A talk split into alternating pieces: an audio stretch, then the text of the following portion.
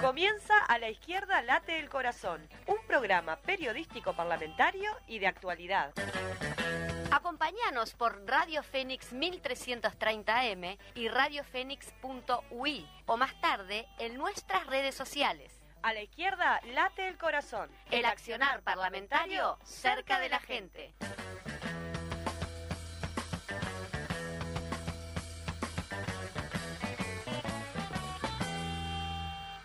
Que salir a pelear, hay que salir a luchar, hay que volver a encontrar todas las cosas divinas, defender el lugar. Tienes que hacerte valer, no sos un trapo de piso. Hoy elegís un país, puedes cambiar este gris, ahora no lo haces más. Es el momento, mi amor, es un momento crucial.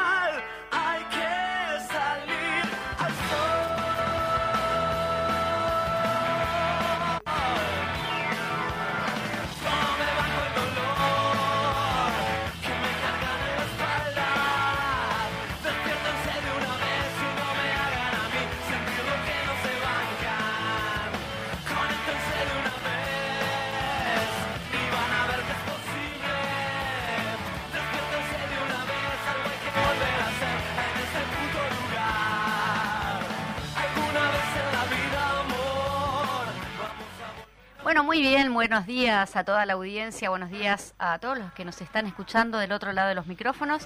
Les damos la bienvenida a un programa más de A la Izquierda, Late el Corazón, con mi compañera aquí a la izquierda, Paola. ¿Cómo estás, Paola? ¿Qué tal? Muy buenos días para todos y todas en una nueva audición acá en la Radio Fénix, la radio popular. Eh, un día fresquito, vienen siendo algunos días. Igual eh, me recordaba yo otros días eh, de 31 de octubre, sobre todo, de haber salido con, con mi nena que, que quiere salir por el barrio a buscar caramelos, aunque no come ninguno, de días fríos también el 31 de octubre. Así que no estamos tan fuera ah, de... decís que no, bueno, No. yo creo que mucha gente de repente ya guardó toda la ropa de invierno y volvió a sacar todo Ah, nuevamente. eso seguro. No sé si toda. Porque ya se pensaron que venía el verano. Me parece que estamos cura de espanto, ya sabemos que el clima va a estar que sí, que no, que blanco, que negro, que viene, que va, este, así que está. Pero bueno, igual eh, estamos eh, dispuestas acá en, en la Fénix para tener un programa interesante, estamos esperando que llegue la compañera diputada por la 1001 del Frente Amplio, Ana Olivera, que la vamos a tener en vivo acá en el estudio, ¿no, Majito? Exactamente, este, sí, la compañera Ana Olivera, ca- capaz que, y también después en el segundo bloque vamos a estar con nuestra compañera vicepresidenta del Frente Amplio, eh, Verónica Piñeiro, Sí. que la vamos a tener de forma telefónica. Hay muchas actividades, entonces, claro, la gente, a veces es difícil venir a la radio. Sí, entonces, sí. bueno, vamos a optar por el plan B, que es tenerlos de forma telefónica. Claro, porque ayer justamente se realizó el acto, eh, el Frente Amplio realizó un acto en el Teatro del Gapón, estaba pensado para la Plaza Sereñi, pero bueno, el clima no, no ayudó, eh, con, el, con dos motivos. Primero, el- el- los eh, 19 años del primer gobierno, del primer Frente- triunfo del, gobierno Frente del Amplista. Frente Amplio. Y después el, el cierre de los diálogos por Uruguay, que fue una gira que se hizo por todo el país, eh, presentando las bases programáticas que están en discusión, que se van a resolver en el Congreso, a diversas organizaciones sociales, muchas, todas ellas fueron parte de- del FAT Escucha, y ahora fue el FA Dialoga presentando la- las propuestas y escuchando también este, qué tenían para aportar las, las distintas organizaciones sociales eh, por todo el país. Exactamente, que eso después se va a materializar, digamos, con lo del Congreso del Frente Amplio, pero igual sigue, digo, nada empieza desde las charlas, es decir, ya Hace un este, año... en comunicación, claro. estamos con actividad en, en los, en los diferentes comités de base, es decir, el Frente Amplio es- está ahí, se escucha y se ve. Claro, las bases programáticas se construyeron, se vinieron construyendo durante más de un año en las unidades temáticas. Después se lanzó la, en el plenario nacional, se aprobaron el borrador que estuvo en discusión en todos los comités de base. Ahora cerraron formalmente las, las asambleas programáticas, o sea, ya están definidos la cantidad de, de congresales que va a tener el Congreso, valga la redundancia. El 18 de noviembre es el plenario del Frente Amplio en el que se van a eh, aprobar aprobar quiénes serán las precandidaturas que pasarán a consideración del Congreso y que eh, eventualmente disputarán en las elecciones internas para terminar de definir cuál será la fórmula que militaremos con mucha fuerza, sea cual sea esta fórmula, todos en fila india, dijera nuestro presidente del Frente Amplio, Fernando Pereira, eh, de cara a octubre de, del 24, es, ¿no? 2024, de 2024, en donde volveremos a hacer gobierno sin lugar a dudas y esperemos que con mayorías parlamentarias, para eso dejaremos la piel, las y los militantes de todo este hermoso país. La sangre y, sí, y ahí sudor más, y lucha. Sudor y lucha, exactamente. Bueno, muy bien. Vamos a invertir entonces, este, quizá eh, podemos ir a, a, comentar un poquito las noticias parlamentarias mientras justamente esperamos eh, como la columna de Ana Olivera, pero presencial aquí en los estudios. Dale. parece? Sí. Hay una noticia en particular que tiene que ver con el Parlamento, que es que la coalición de gobierno aprobó en comisión un proyecto unificado de prisión domiciliaria para mayores de 65 años. Exactamente.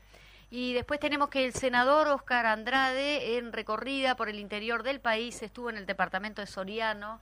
Eh, ¿Vamos a pasar el audio? Sí, porque Dale. ya está. Así mientras esperamos a Anita Olivera, que está un poquito retrasada. El senador Oscar Andrade, en recorrida por el interior del país, estuvo en el departamento soriano eh, y en una entrevista concebida a la agencia, a la agencia de Soriano de Noticias, se refirió al proceso de discusión programática del Frente Amplio y a la situación de la alta complejidad eh, que atraviesa el gobierno a raíz de los múltiples casos de irregularidades sistemáticas. Ahí va. El audio lo tenemos allí. Ah, claro, porque tenemos el teléfono hoy. Hoy estamos medio entreverados con, la, con los temas de los audios. No pasa nada.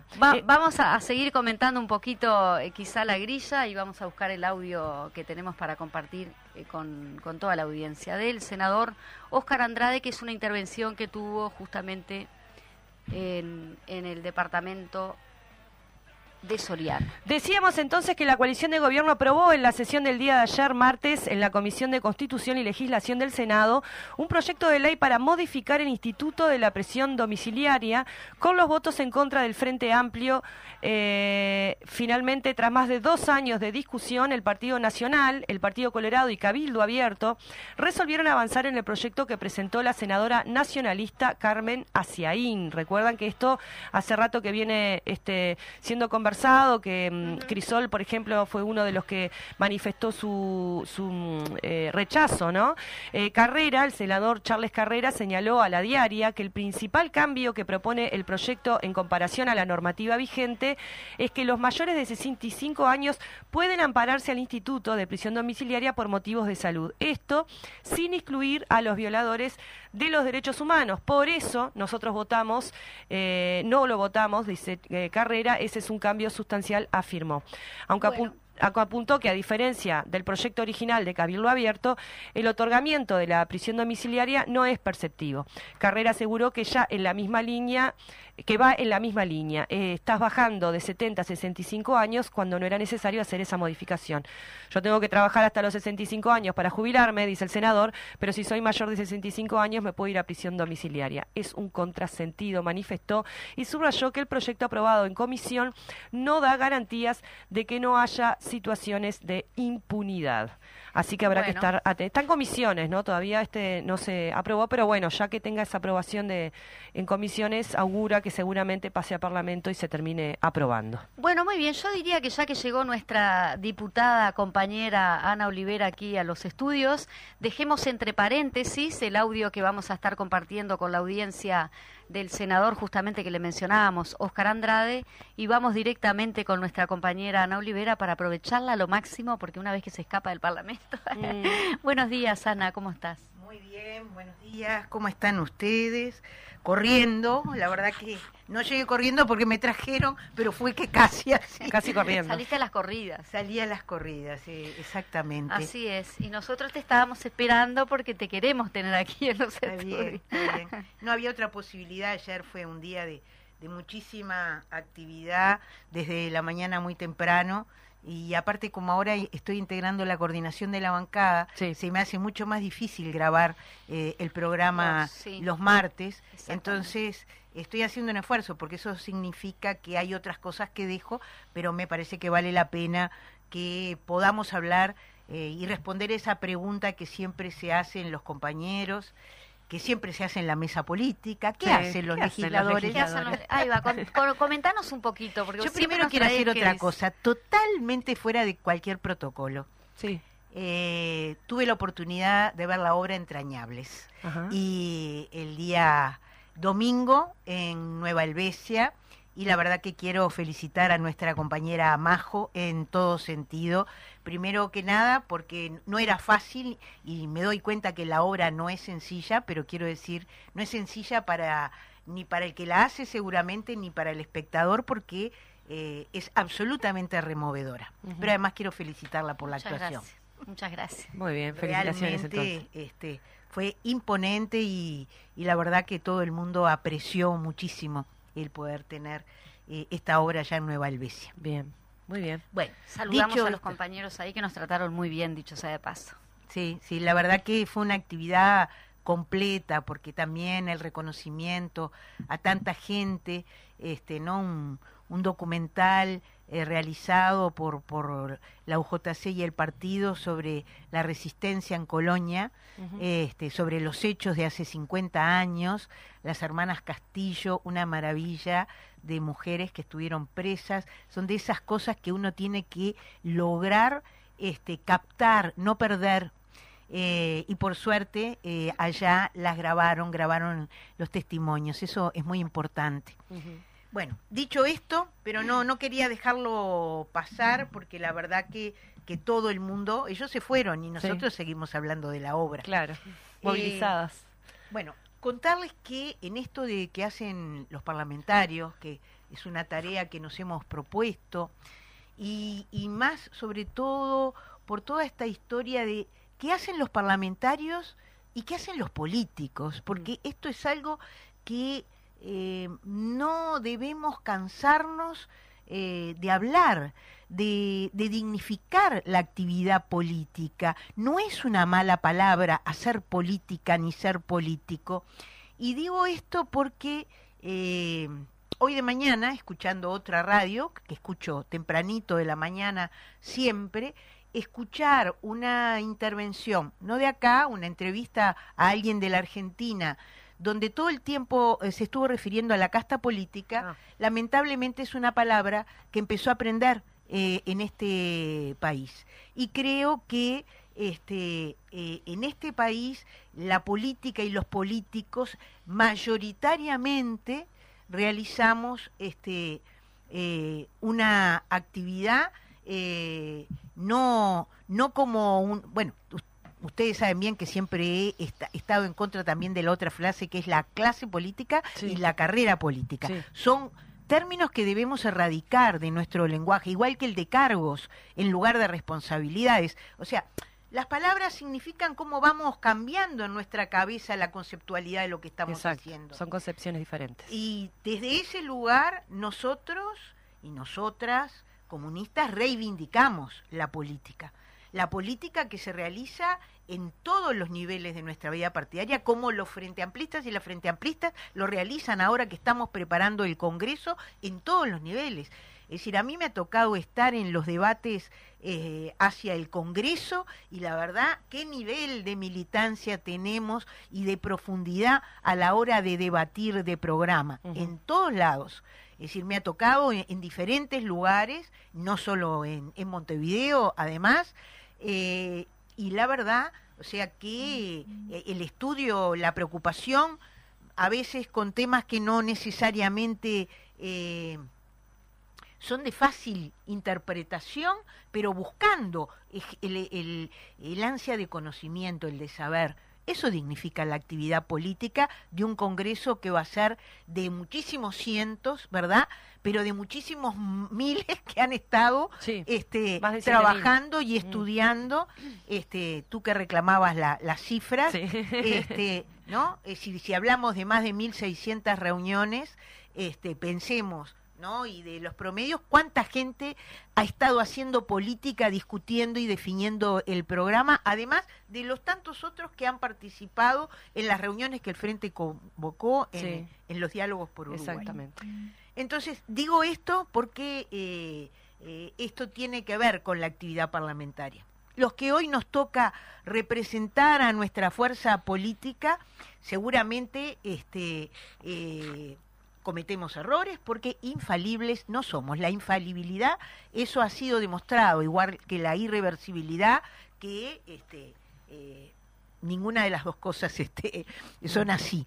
Eh, pero sí la dedicación y la búsqueda de lo mejor para el pueblo uruguayo, sin duda, por parte de los legisladores, en este caso, eh, frente amplistas, como quienes nos representan en distintos organismos. Creo que, que, de eso tenemos que hablar.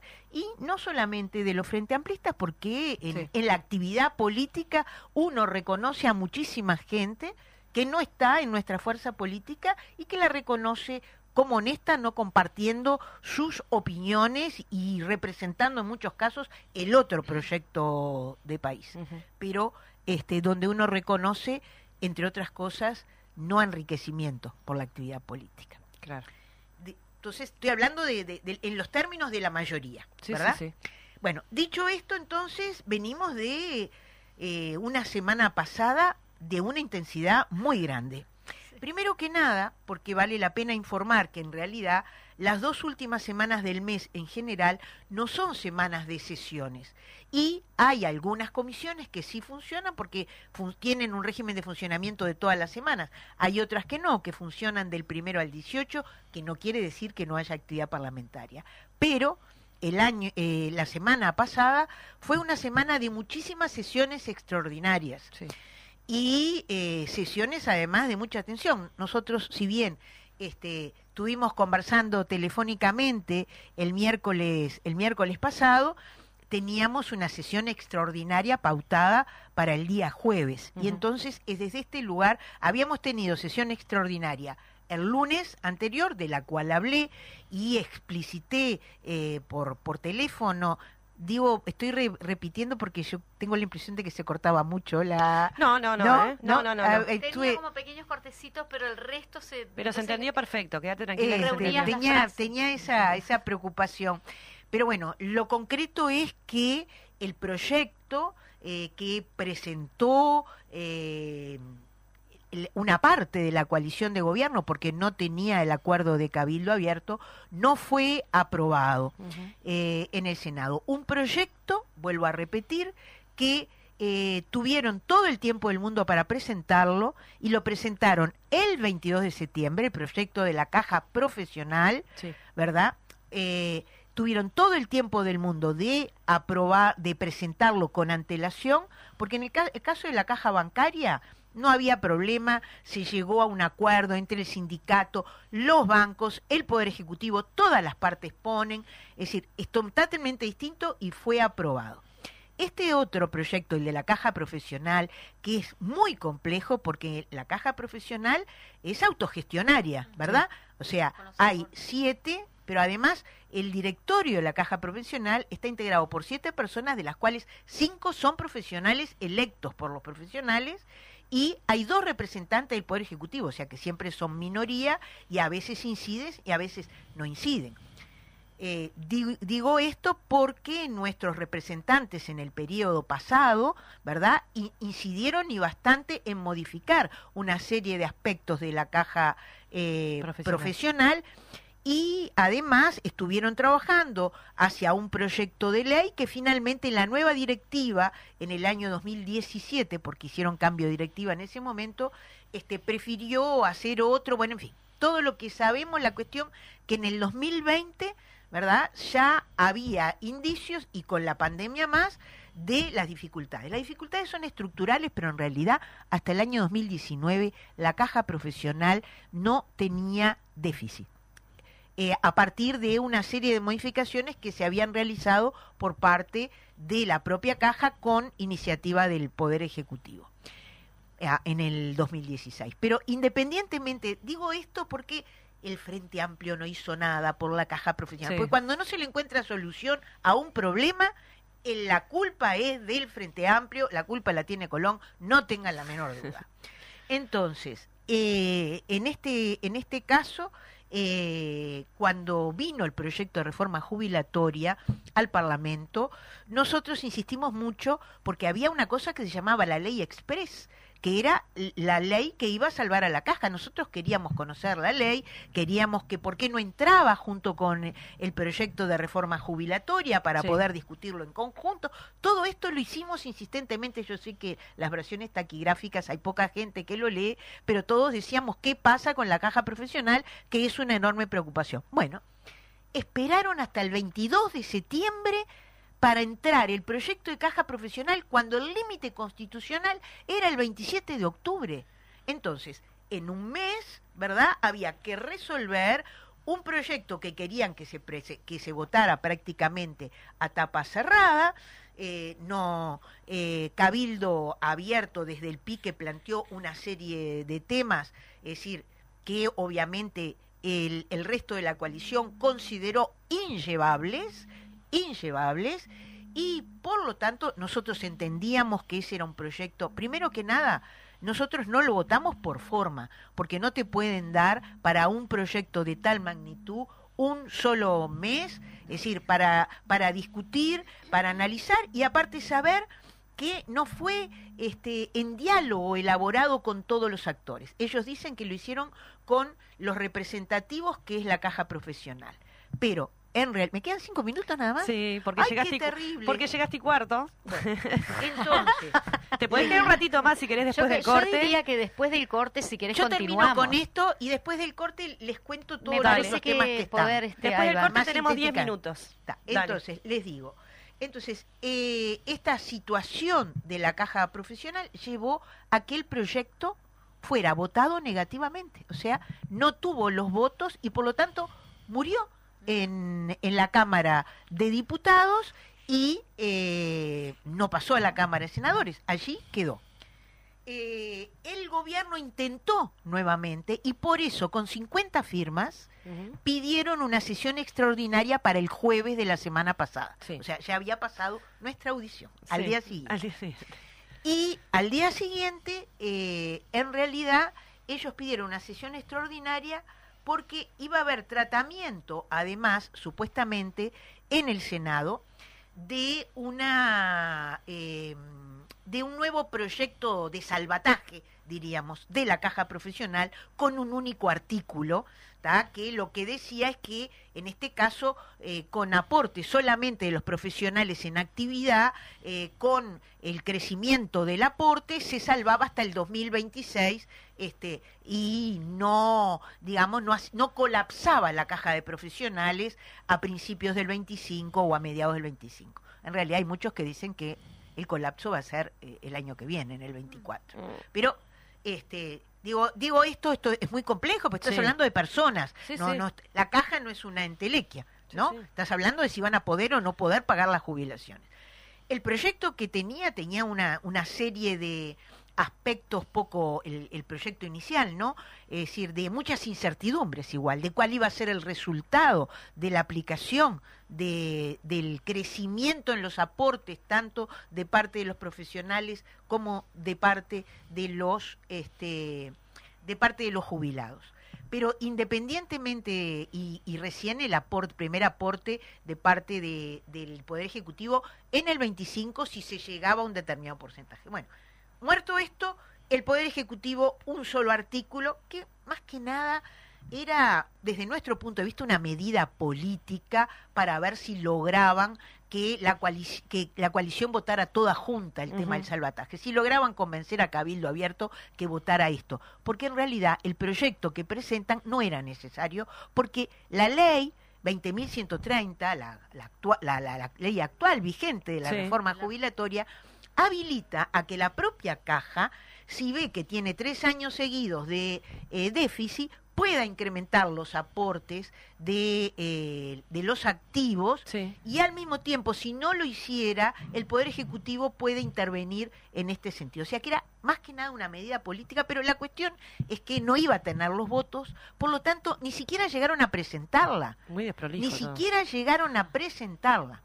Entonces, habían pedido, por las dudas, una extraordinaria con, con 50 firmas, mayoritariamente de la coalición, y al mismo tiempo En el Senado no presentan esto, pero se vota un proyecto para que se cumpla de alguna manera la ley con los trabajadores de Casa de Galicia vinculado con el cobro de los adeudos, Mm. porque es una cosa insólita que te digan que ya cobraste porque cobraste el seguro de paro, pero las leyes en este país existen y además el seguro de paro tenés que cobrar el despido. Sí, claro. ¿No?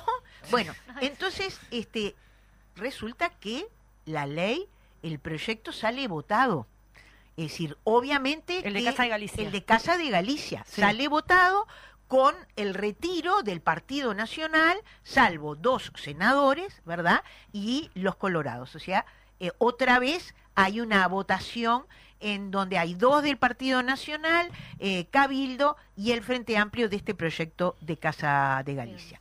Por lo tanto, eh, el jueves había convocada esa sesión extraordinaria donde no estaba el tema de la caja profesional, porque finalmente no lo habían presentado, pero estaba el tema de Casa de Galicia. Ahora, como era una sesión extraordinaria, para sesionar requería de 50 legisladores. Mm. Y el tema es que, si bien estaban en los corredores, el Partido Nacional y el Partido Colorado no entraron eh, a sala para dar eh, quórum. Claro. Y tuvimos un quórum de 49, faltó una sola persona. Pero yo quiero decir con toda tal tranquilidad que en este momento se está desarrollando seguramente la Comisión de Legislación del de Trabajo, donde se está analizando otra propuesta nuestra que tiene algunas modificaciones porque hay cosas que son serían digamos inconstitucionales que no se pueden hacer después de, del viernes pasado y por lo tanto vamos a retirar esas cosas, pero vamos a tratar de asegurar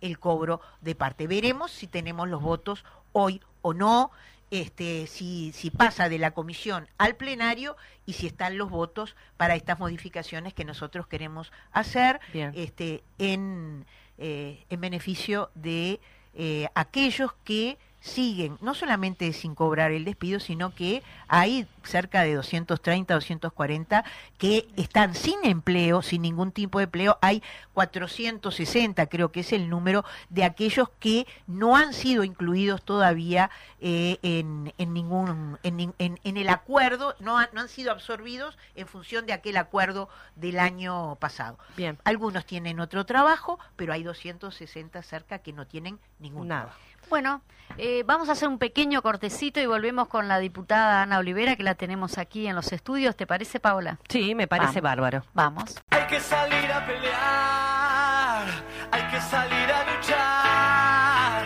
hay que volver a encontrar todas las cosas divinas, defender el lugar. Tienes que hacerte valer, no sos un trapo de piso. Hoy elegís un país.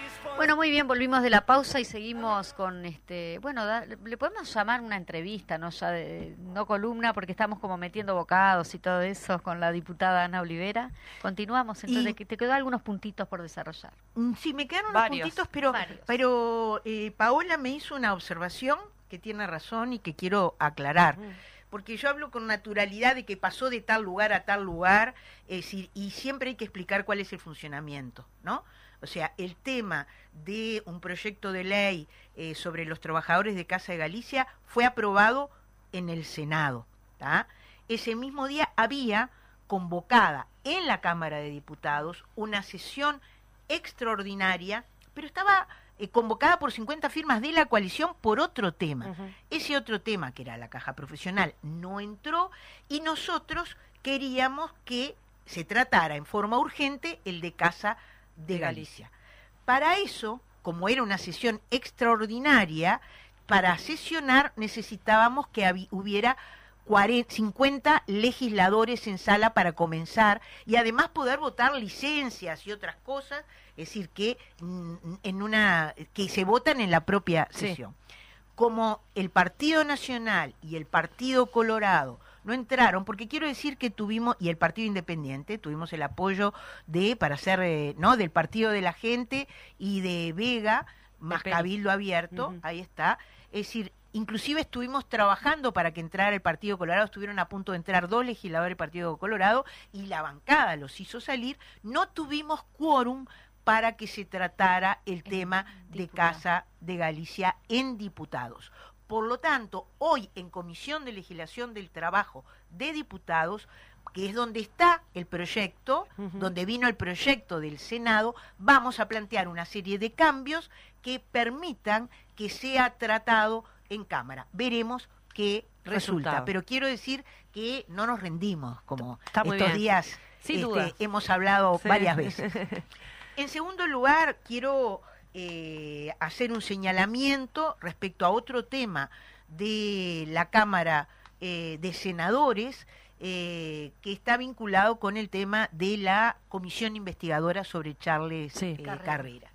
Y acá hay dos cosas. Ayer hay una nota dirigida a Beatriz Argimón en la cual eh, nuestra bancada, la bancada de Frente Amplio dice, por la presente y por su intermedio comunicamos al cuerpo que la bancada de senadoras y senadores del Frente Amplio ha resuelto no ingresar a sala para la consideración del tema Ministerio del Interior, Dirección General de Secretaría, Irregularidades, Comisión Investigadora, Informe.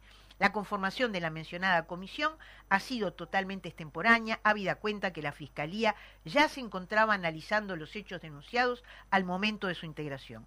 Su actuación ha estado signada por la acción proselitista y la intención de presionar indebidamente al sistema judicial. Es por estas consideraciones que la bancada ha tomado la resolución que aquí se expresa. Y esto está nuevamente vinculado con el senador eh, Charles. Carrera. Todo esto es parte, ¿verdad?, de buscar, este, de alguna manera, bueno, el- eh, no se probó ya el seguimiento a Charles, Mm. se probó ya el seguimiento a Vergara vinculado con los temas de Catón Natí. Esto es tratar de enchastrar la vida política. Y otra manera también de enchastrar la vida política es lo que, y la institucionalidad democrática, es en el momento en que se está tratando todos los temas de penadez, que el diputado Goñi pretenda que la semana que viene nos reunamos en la Cámara de Diputados convocando al fiscal Gómez para que el fiscal explique cómo es esto de las filtraciones de, eh, eh, Fiscalía. de la Fiscalía. Entonces, como si las filtraciones eh, solamente pudieran partir de Fiscalía. Pero Ujú. es una manera de poner en tela de juicio lo que está pasando, ¿verdad? Con toda la trama que se tejió paralela para intentar demostrar que las víctimas no eran víctimas del eh, ciudadano penadez. Ujú. Entonces, todo esto son cortinas de humo que tapan todos los temas. Y entonces, como me quedan pocos minutos, quizá redondear con un tema central, que es el tema de la interpelación al eh, ministro del Interior, Heber. Nosotros hemos insistido mucho en que aquí, y creo que lo hemos conversado aquí muchas veces, hemos hablado muchas veces de la tapadita, este, no de la tapadita de Preve, Preve. sino de la tapadita de la murga, ¿verdad? Porque es uno atrás de otro, uno atrás de otro, y la gente va perdiendo el, el- el Sí. hilo. Ahora, en el hilo de la mayor parte de los temas que hemos estado tratando, siempre está el ministro Heber. ¿no? Ha estado en Catón Natí, ha estado en el caso Marcé, ha estado en el tema de Astesiano y está en el tema de la trama paralela. Como dijimos en nuestra intervención en el Parlamento, por acción u omisión existe responsabilidad del ministro del Interior. El ministro del Interior creyó que adelantándose y yendo a explicar él, y además con una argumentación que otra vez vuelve contra el Frente Amplio, porque siempre es eso, cuando no se puede explicar, vuelvo a repetir, la culpa es del Frente Amplio. Bueno, el presidente dijo, ¿no? O sea, que no le extrañaba, que esto no, no, no tiene límites el Frente Amplio en cuanto a, a sus apreciaciones, ¿no? Como si este, el- el- nosotros fuéramos responsables de la serie de desprolijidades para ser fina. ¿no? Para ser fina, porque hay que demostrar que, que no que no son más que eso, pero esta esta cosa de que yo no sé, yo no sabía, y entonces yo no sabía en aquel caso, yo no sabía en este, yo no sabía el otro, y entonces tenés que irte si no sabes cuando estás sí, dirigiendo. estás Ese es el punto. En el mejor de los casos, No ¿verdad? sabía y en el peor no de los casos medidas. es que hubiera una acción, o sea que eh, en un cuerpo tan vertical como como Sí, es el sí, Ministerio el Ministerio. del Interior, es decir, bueno, que el ministro no esté enterado de esto, no esté enterado del otro, pero ¿qué es lo que intenta hacer? ¿Qué es lo que intentó hacer cuando fue de motu propio? ¿Ah? Lo que intentó hacer fue eh, de alguna manera decir que nosotros lo que estábamos haciendo era enchastrando a toda la policía. Y nosotros no, No. estamos enchastrando a toda la policía. Mm. Nosotros bregamos por la profesionalización de la policía durante nuestros 15 años de gobierno. Además, es decir, y simultáneamente con eso estamos diciendo que hubo una trama de determinados policías que trataron de identificar a las víctimas en el caso Penades. Eso existió, está demostrado, lo denunció la fiscal y ahora lo que ellos están intentando es enchastrar a la fiscal. Sí. Entonces, dicho esto, y culmino para que ustedes estén tranquilas y puedan seguir, en el día de hoy, miércoles, se va a presentar en el Senado eh, la solicitud, o sea, la, la- la moción para interpelar Al ministro. al ministro, cosa que con nuestros votos es suficiente, pero después el ministro fija cuándo es la fecha. Él ha estado diciendo que esto es como innecesario. Bueno, nosotros lo consideramos sumamente necesario porque aparte, cuando él fue a dar sus explicaciones, el Frente Amplio no preguntó. Nosotros nos reservamos toda la preparación del conjunto de temas que tenemos para, para ver para el momento de la interpelación que la hará nuestra compañera senadora de la Miluno, Silvia Nane. Muy bien. Bueno, muy bien. Muchísimas gracias, sena- eh, senadora, diputada Ana Olivera. Eh, ya Por ahora, tenemos- diputada. Por ahora, diputada, por supuesto. Con, con esta carrera que parlamentaria. cumplir- No, no, por favor. Esta señora va a cumplir 70 años en poco tiempo, en un mes. Así Siempre, que siempre dice que quiere descansar, Ana, pero sabemos no, yo que no quiero descansar. No, no lo Ah, parece. no, no lo yo quiero hacer otras cosas. Otras cosas. otras Claro. cosas. Entre otras cosas, tengo una aspiración Estresa que ser la vida concejal vecinal. Ay, me encanta, Ana. Quiero ser Es- concejal vecinal. Invito a todo el mundo a que el próximo 12 Sí, vote en las elecciones para concejales vecinales, Sí. a que la gente se sienta protagonista de la construcción de la política pública siendo concejal vecinal y es algo hace muchos años, me hicieron una entrevista hace como 10 a, 15 años a esta altura, y Walter Cortazo y yo le decía a Walter Cortazo, ah, le decía, yo qué voy a hacer el día que no ¿Qué esté día? más en estas actividades? Quiero ser concejal vecinal. Trabajar con los vecinos, el movimiento social es algo apasionante. Este, y, y creo que bueno, que ahí podría te esperamos en el un- municipio de Anita Bueno, cuando quieras ser hablando entonces de lo popular, de lo concejal, del Frente Amplio, este, va- eh, creo que ya tenemos, Fede, ¿no? Eh, la, la, eh, comunicación telefónica que vamos a tener con la vicepresidenta del Frente Amplio, Verónica Piñeiro, que nos va a estar hablando. Ayer hubo una actividad en el Teatro El Galpón y hay nuevas utopías para conquistar a 19 años del primer triunfo del Frente Amplio. Le damos la bienvenida a la compañera Verónica Piñeiro, que está ahí, eh, este, creo que ya está en línea. Hola, Verónica. Hola, ¿cómo están? Bienveni- estoy. Bienvenida, Verónica, gracias, Gracias. por, por atendernos. Eh, decía Majito que ayer fue el acto por los 19 años del Frente Amplio y también por el cierre de los diálogos por Uruguay. Eh, capaz que contarnos un poco cómo se vivió esa jornada, eh, cómo la viviste vos y, y una breve síntesis este de, de- del, del pes- de la cuestión política también que se intentó transmitir en el día de ayer. Ahí va. Bueno, ayer, ayer tuvimos, tuvimos ese acto, no pudimos realizarlo al aire libre, que era la primera idea, ¿no? Realizarlo en la, en la Plaza Liber Sereñi, por el tiempo lo, lo trasladamos a- al Teatro El Galpón, con también las dificultades que implicaba cómo estaba el tiempo para, para que la gente estuviera allí, pero bueno, tuvimos una, una actividad con, muy nutrida, con, con muchos compañeros y compañeras que se sumaron a ser parte de esta, de esta celebración de, de los 19 años de, de la primera vez que la izquierda accedió a- al gobierno nacional eh, en Uruguay, ¿no? Un hecho histórico y así fue como, como quienes hicimos uso de la palabra lo resaltamos, ¿no? Y a partir de ahí también eh, identificar lo- los desafíos que tenemos por delante, ¿no? Tanto programáticos como organizativos para, para lo que se viene.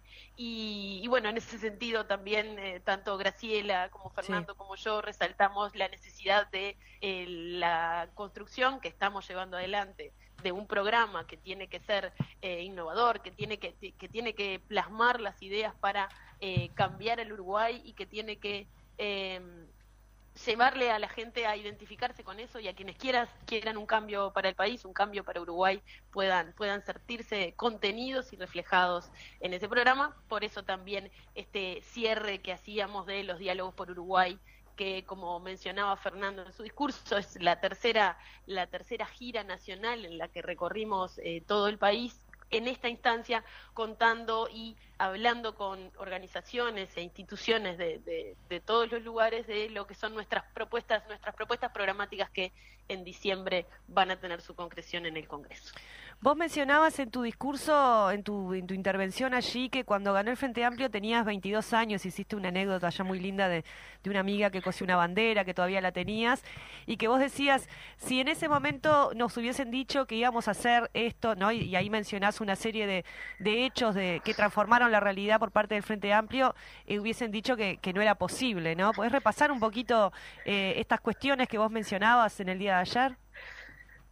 Bueno, eh, sí, ayer lo que, lo que yo quería transmitir en, ese sentido es que, es que el Frente Amplio, a partir de, su construcción histórica y de su y de su preparación para, para llegar al gobierno y, cambiar el Uruguay y generar las condiciones, ¿no? Lo más importante de esto, ¿no? Cómo generamos las condiciones para poder hacer transformaciones sustantivas para, para el Uruguay y que después esas transformaciones puedan ser mantenidas, ¿no? Esa cuestión de la generación del Sistema Nacional Integrado de Salud, entregarle una computadora a cada niño, a cada niña y un montón de cosas más que creo que si ese 31 de octubre nos decíamos íbamos a poder hacer todo eso y más, eh, seguramente no lo, no lo creyéramos, ¿no? Y, en ese sentido fue que, que la idea era transmitir eso y también lo que eso nos desafía para adelante, ¿no? No podemos plantearnos como, como Frente Amplio eh, hacer lo mismo y hacerlo de manera más transparente, lo que ustedes venían conversando con Ana en la nota anterior, ¿no? Todo el deterioro institucional que estamos viendo en cuanto al uso de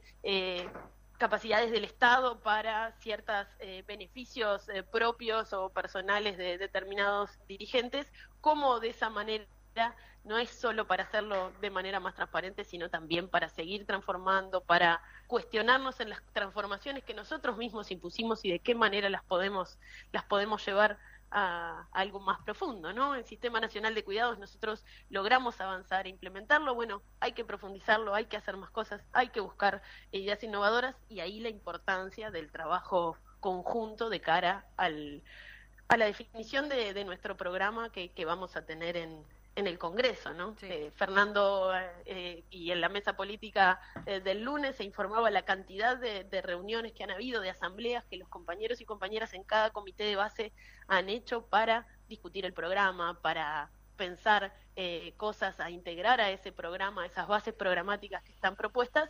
Bueno, yo creo que tenemos las condiciones, estamos en un momento importante para hacerlo y nos desafía nuestra historia. Eh, estamos hablando de 19 años, ¿no? Del primer este, gobierno frente amplista, tan necesario en aquel momento. ¿Qué dirías ahora en este momento histórico y en esta situación, como bien lo decía la diputada Ana Olivera, con todo lo que está sucediendo con un gobierno, bueno, que debilita eh, en, en todos los aspectos, ¿no? En la, en la educación. Eh, ¿por, qué es, ¿Por qué es necesario ahora también un gobierno frente amplista? Bueno, la, situación en la que está llegando el país y también la agenda que ellos, que, que, la coalición y que los partidos integrantes de la coalición le ofrecen al país quedó clara en estos, en estos años de gobierno, ¿no? El ajuste en cuanto a la reforma educativa, que es meramente un ajuste en el gasto en educación, lo que han hecho con la reforma, con la reforma de la seguridad social. Eso nos habla de lo que, de cuál es su agenda, ¿no? Y nosotros entendemos que tenemos una agenda para cambiar el Uruguay, para hacerlo de otra manera, y de nuevo, para implementar reformas que tengan que ver con la vida de la gente, ¿no? Y con fortalecer el Estado, ¿no? Muchas cosas de las que estamos viendo es el, retiro del Estado de, los territorios y eso tiene una repercusión directa en la vida de la gente, en la seguridad, en cómo están eh, con el acceso a eh, derechos que tienen que, que tienen que tener la capacidad de acceso y ahí en la salud lo estamos viendo claramente y se ha visto claramente, lo hemos eh, planteado en varios lugares, la cuestión de acceso a medicamentos, a atención por parte de especialistas. Bueno, eh, tenemos otras cosas para ofrecer diferentes a lo que es la agenda de, de los partidos tradicionales y de los integrantes de la coalición. El 18 de noviembre se va a realizar el plenario nacional en Maldonado, en donde se van a aprobar las precandidaturas pre-pre, dijera Pereira, que van a pasar al Congreso para, para luego disputar eventualmente en la elección interna. Y vos también allí mencionabas en, en, tu intervención eh, la necesidad de, sumar militancia a los comités de base en esto de que las transformaciones no, no, no son una cosa que... Eh, la transformación del país a través de, de llegar al gobierno no es algo que ocurre por generación espontánea, ¿no? Sino que son miles de personas que se comprometen en, empujar esas transformaciones, ¿no?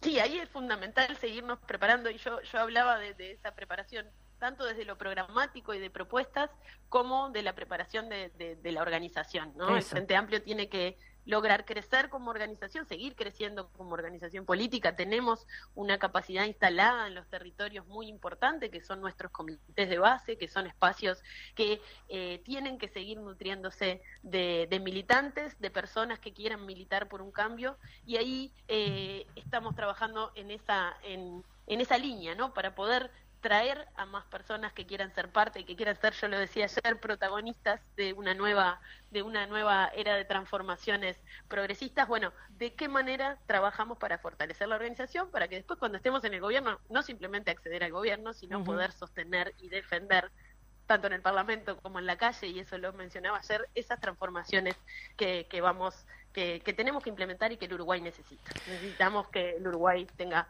otro futuro. Muy bien, entonces convocamos entonces a todos y todas las Frente Amplistas al 18 de noviembre y también al 8 de diciembre para llenar el Palacio Peñarol en la inauguración del Congreso. Más cerca de la fecha estaremos convocando y te agradecemos mucho, Verónica, estos minutitos que te has tomado para conversar con nosotras acá en, en izquierda del Corazón. Yo quiero, quiero hacer el mismo llamado que Ana, súmense eh, en noviembre a votar por los concejales vecinales en cada consejo vecinal y también por las propuestas de presupuesto participativo, que es una cosa bien linda que pasa en Montevideo. Exactamente. Bueno, muy bien, Verónica, te liberamos porque sabemos que nos diste este minutito, que estás ocupada allí, así que muchas gracias por, por estar en a la izquierda, late el corazón. Gracias por el llamado y un abrazo para todos. Chao, chao. Muy bien. Capaz que nos da un, ratito para ir a la plaza eh, y informaciones y seguimos. ¿Les parece? Tenemos acá al compañero que está auxiliando a Fede.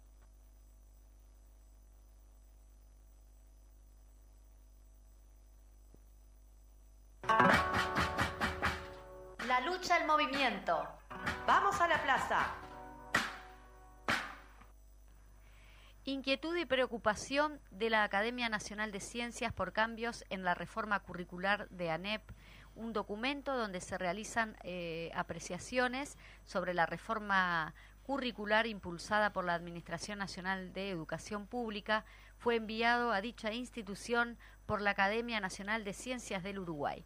En el documento, reseñado por la diaria, la Academia expresa inquietud y preocupación por dichas modificaciones. Se considera que la reducción horaria o la fusión de disciplinas no se encuentran debidamente justificadas, previstas en el, nuevo, incluyen modificaciones sin analizar los defectos de lo actual ni las virtudes de lo nuevo.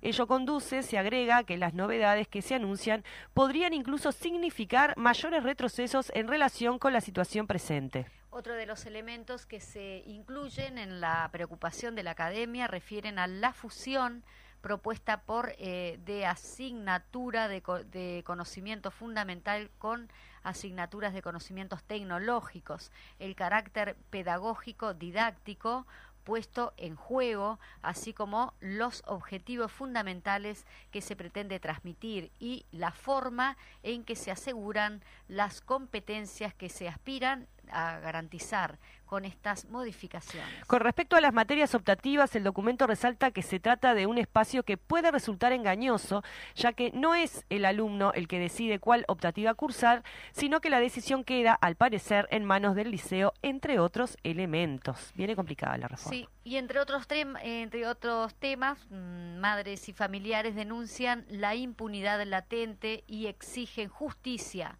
ante los hechos sucedidos el pasado día 28 de octubre de 2023, cuando fue arrojada una bolsa con huesos frente a la casa de una militante madres y familiares de detenidos desaparecidos, emitió una declaración que pasamos a compartir. En la mañana del pasado día sábado, una integrante del colectivo La Casa de Oscar recibió una amenaza en su domicilio de Montevideo, donde de forma anónima arrojaron una bolsa de huesos y una nota que decía, acá hay huesos, no hay en los cuarteles, sigan buscando giles, firmado por la Juventud Uruguaya de a pie JUP. Estos acontecimientos nos retrotraen a prácticas del pasado que buscan amedrentar a las compañeras y compañeros que dedican su tiempo a sentar las bases para que el nunca más terrorismo de Estado deje de ser un mero proyecto político y se materialice en la realidad de un país que debe ser democrático, justo y cargado de memoria. A 50 años del golpe de Estado continuamos encontrándonos con narrativas negacionistas que buscan destruir y detener una lucha sostenida desde los rincones más solidarios de nuestra sociedad. Estas narrativas y prácticas reflejan la impunidad latente que no hemos logrado desterrar.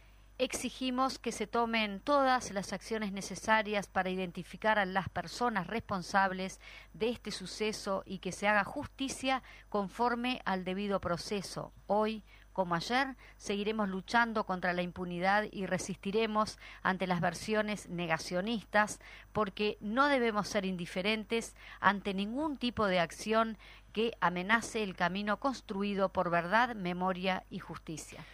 En otros temas, médicos del CASMU denuncian más de 50 despidos tras la disolución de un servicio. Un grupo de médicos del CASMU que se desempeñaban en el programa de gestión urgente, PGU, difundieron un comunicado al que accedió la diaria en el que denunciaron que el lunes 30, a través de un mail, el director técnico del CASMU, Nicolás Maceiro, les informó de la reducción de cargos del Servicio de Internación Domiciliaria, SID.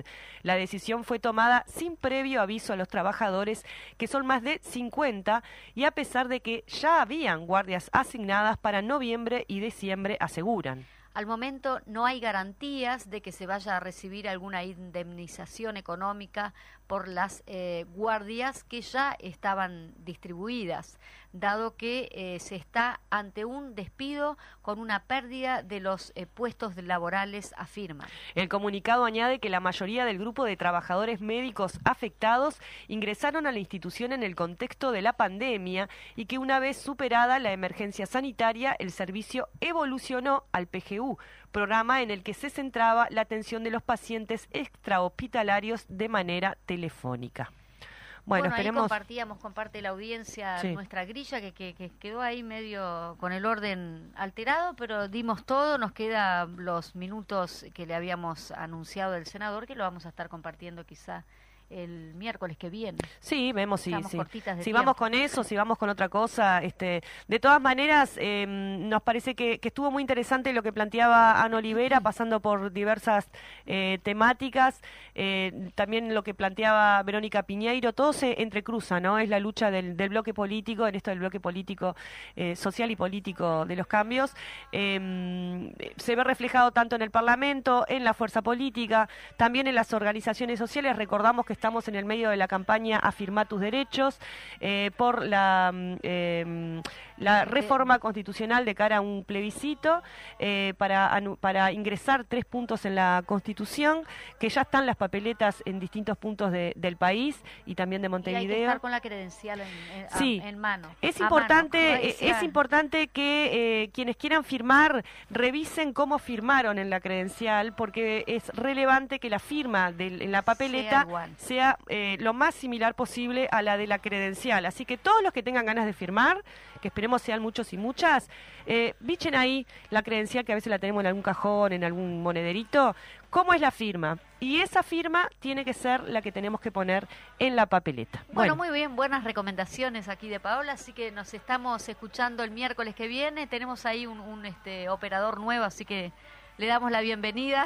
no le escuchamos el nombre, pero bueno, después lo vamos a estar saludando. Muchas gracias, Fede, gracias a todas y todos. Nos vemos, gente. Salud.